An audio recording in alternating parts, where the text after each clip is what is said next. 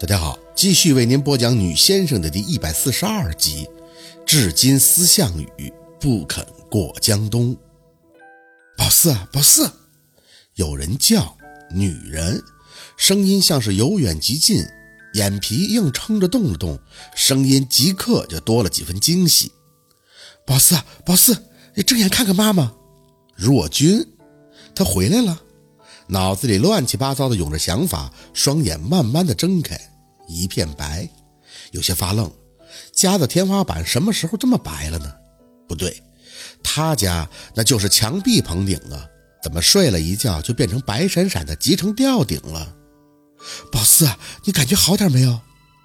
嗯，宝四蒙蒙圈的移过眼，这才发现若君有些担心的脸。吓死我了！你幸亏我早上回去了，不然你就这么发烧，不得给自己烧过去，也得烧出毛病啊！发烧？宝四傻了般重复若君的话，嗓子眼儿有些发干。渴？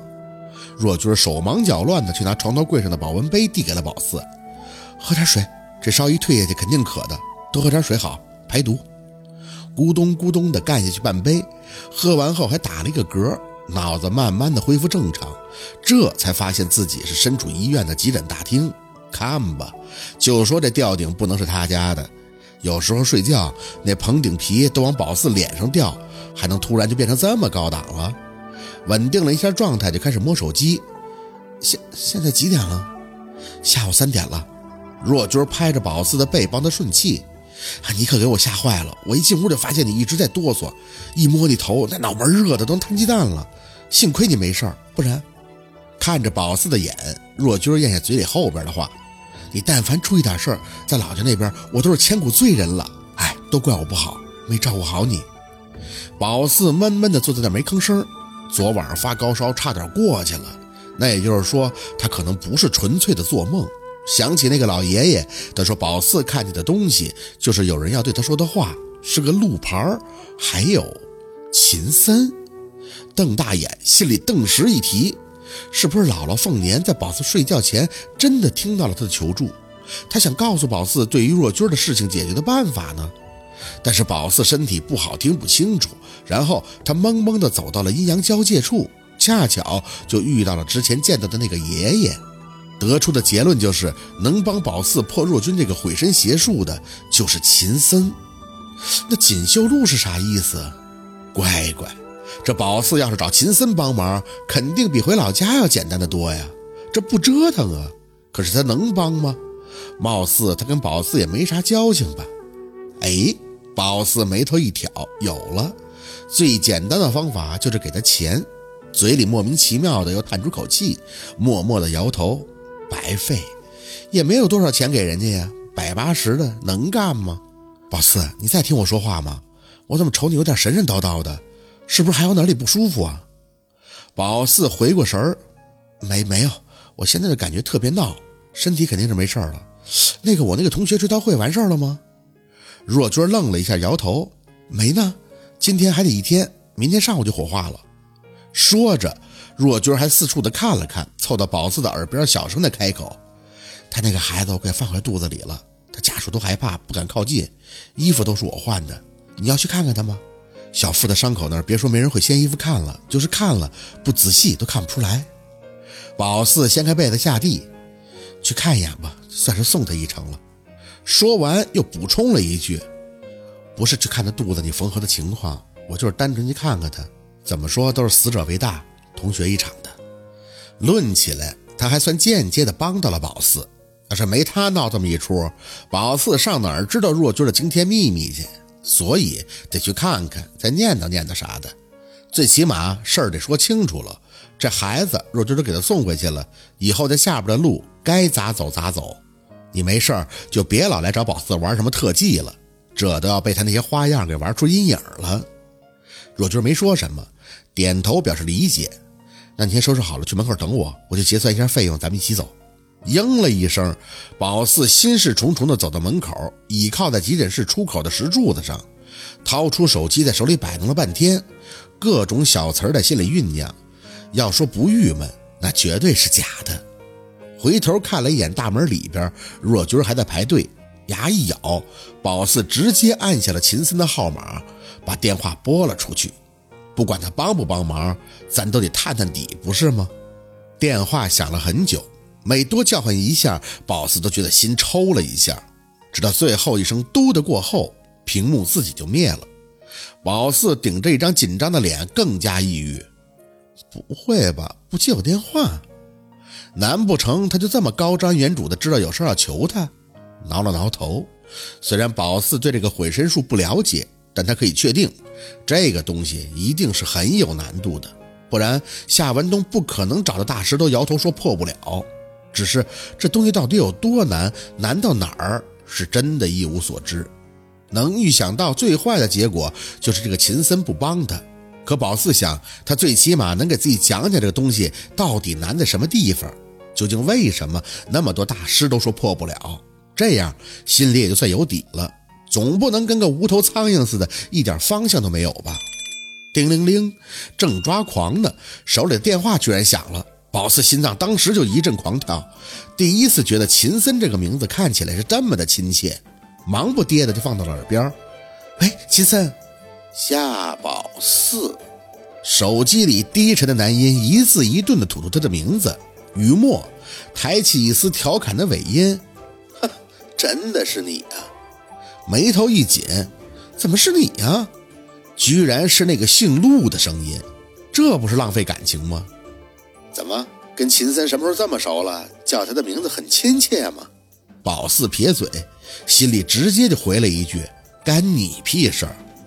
我不想跟你废话。秦森呢？我要找秦森，他不在，有事你可以跟我讲。”呵呵了，多好的声音，配上这不阴不阳的语调，都糟蹋了。找你，犯得着给自己找事儿吗？那他什么时候能回来呀？我再打给他好了。用不上三分钟，你可以跟我聊三分钟。嘟，宝四直接摁了，呸的一声喷出空气，碎到屏幕上。我跟你聊，我怕短命。叮铃铃，手机再次响起，和气了一下，抿唇接起手机。喂，你知不知道你随便挂人家电话很没礼貌啊？就知道他不能善罢甘休吗？回头瞄了一眼还在排队等结账的若君，往院子里走了几步。你有事儿啊？不是感谢我吗？怎么又要跟我玩什么路子呀？他轻轻的笑，倒是听不出什么不悦的情绪。哼 你就这么想我呀？我说的感谢是真的。今天我搬出酒店了，这房子我一个人住有些无聊。你那么喜欢在暑期打工，来我这怎么样？生活助理，你能胜任吧？什么？宝四音调一挑，你让我去给你当保姆？他笑得很畅快，语气中还透着那么一丝丝的明媚。当然不是了，只是觉得你很忘我，应该可以给我带来很多灵感。你的工作呢，应该也很简单，投我所好就可以了。呵呵，宝四干巴的笑了两声。哎呦，你可真让我长见识啊！还投你所好？你要是那么闲，你就请个杂技团的，天天在家里边给你表演钻火圈啊、踩大球。吃错什么假药了你？我还给你当助理，你做你的春秋大美梦去吧你。怎么着？你之前在海洋之星还要做那个观影人，不都是想赚钱吗？我给你的待遇可比酒店高一倍。前提只是随叫随到，有兴趣吗？哎呦我的妈呀！宝四想，自打碰上这个陆佩，好像就没顺过，还随叫随到，这话怎么听着这么恶心呢？不对，是侮辱，在那侮辱谁呢？用力的清了一下嗓子，姓陆的，我告诉你啊，我不管你出于什么心态说出这番话，但我必须得让你明白一个道理：好马不吃回头草。况且你这草让人吃一回都容易噎死，我捡条命不容易，没那么大心再回头找虐。还有啊，你要是会说人话，你就好好跟我说；要是不会说人话，那你就闭嘴，我不想听。说着，宝四还微微的提了提气。对了，夏日绝句你听说过吧？今儿个我就跟你念叨念叨，让你知道啥叫节气。我做人崇尚节气，你听好了啊，四句。生当作人杰，死亦为鬼雄。至今思项羽，不肯过江东。你等我去给你当生活助理，我他娘的就在江边自刎了，我都不去。随叫随到，你有个女朋友的，你不叫她去陪你，还瞎撩着别人，有俩臭钱儿你就真不知道怎么嘚瑟好了。长长的吐出一口气，宝四对自己的发挥还算是满意。谁叫他找上门惹自己不痛快的？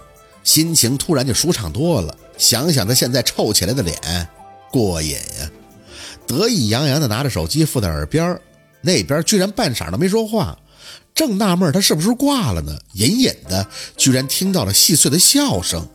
没错，是笑声。他虽然压得很低，但听出一直在忍。不过对声音的分辨，宝四还是有几分自信的。不然小时候就白跟陈李瞎子他们装瞎子玩了。你笑了，你居然笑了！你继续，你你继续，你继续，我听着呢。你什么意思啊你？陆佩在手机那边清了清喉咙，声音朗朗：“ 你现在哪儿？我叫人去接你，见一面吧。”宝四不懂他啥意思，不见我没时间。陆佩，你是不是有病啊？你脑子跟心态以及你身体内所有的零部件都不正常，有病就得去治，知道吗？你的钱我是不会挣的。恶狠狠地挂下手机，宝四真的不懂自己念的不对吗？翻了翻眼睛，又想了想，初中就会了这个好吗？怎么能背错呢？那他笑什么？有毛病！叮铃铃，嘿，还来！宝四怒了，接起电话就直接出口：“没听我说呀？至今思项羽不肯过江东。”谁？项羽？项羽怎么了？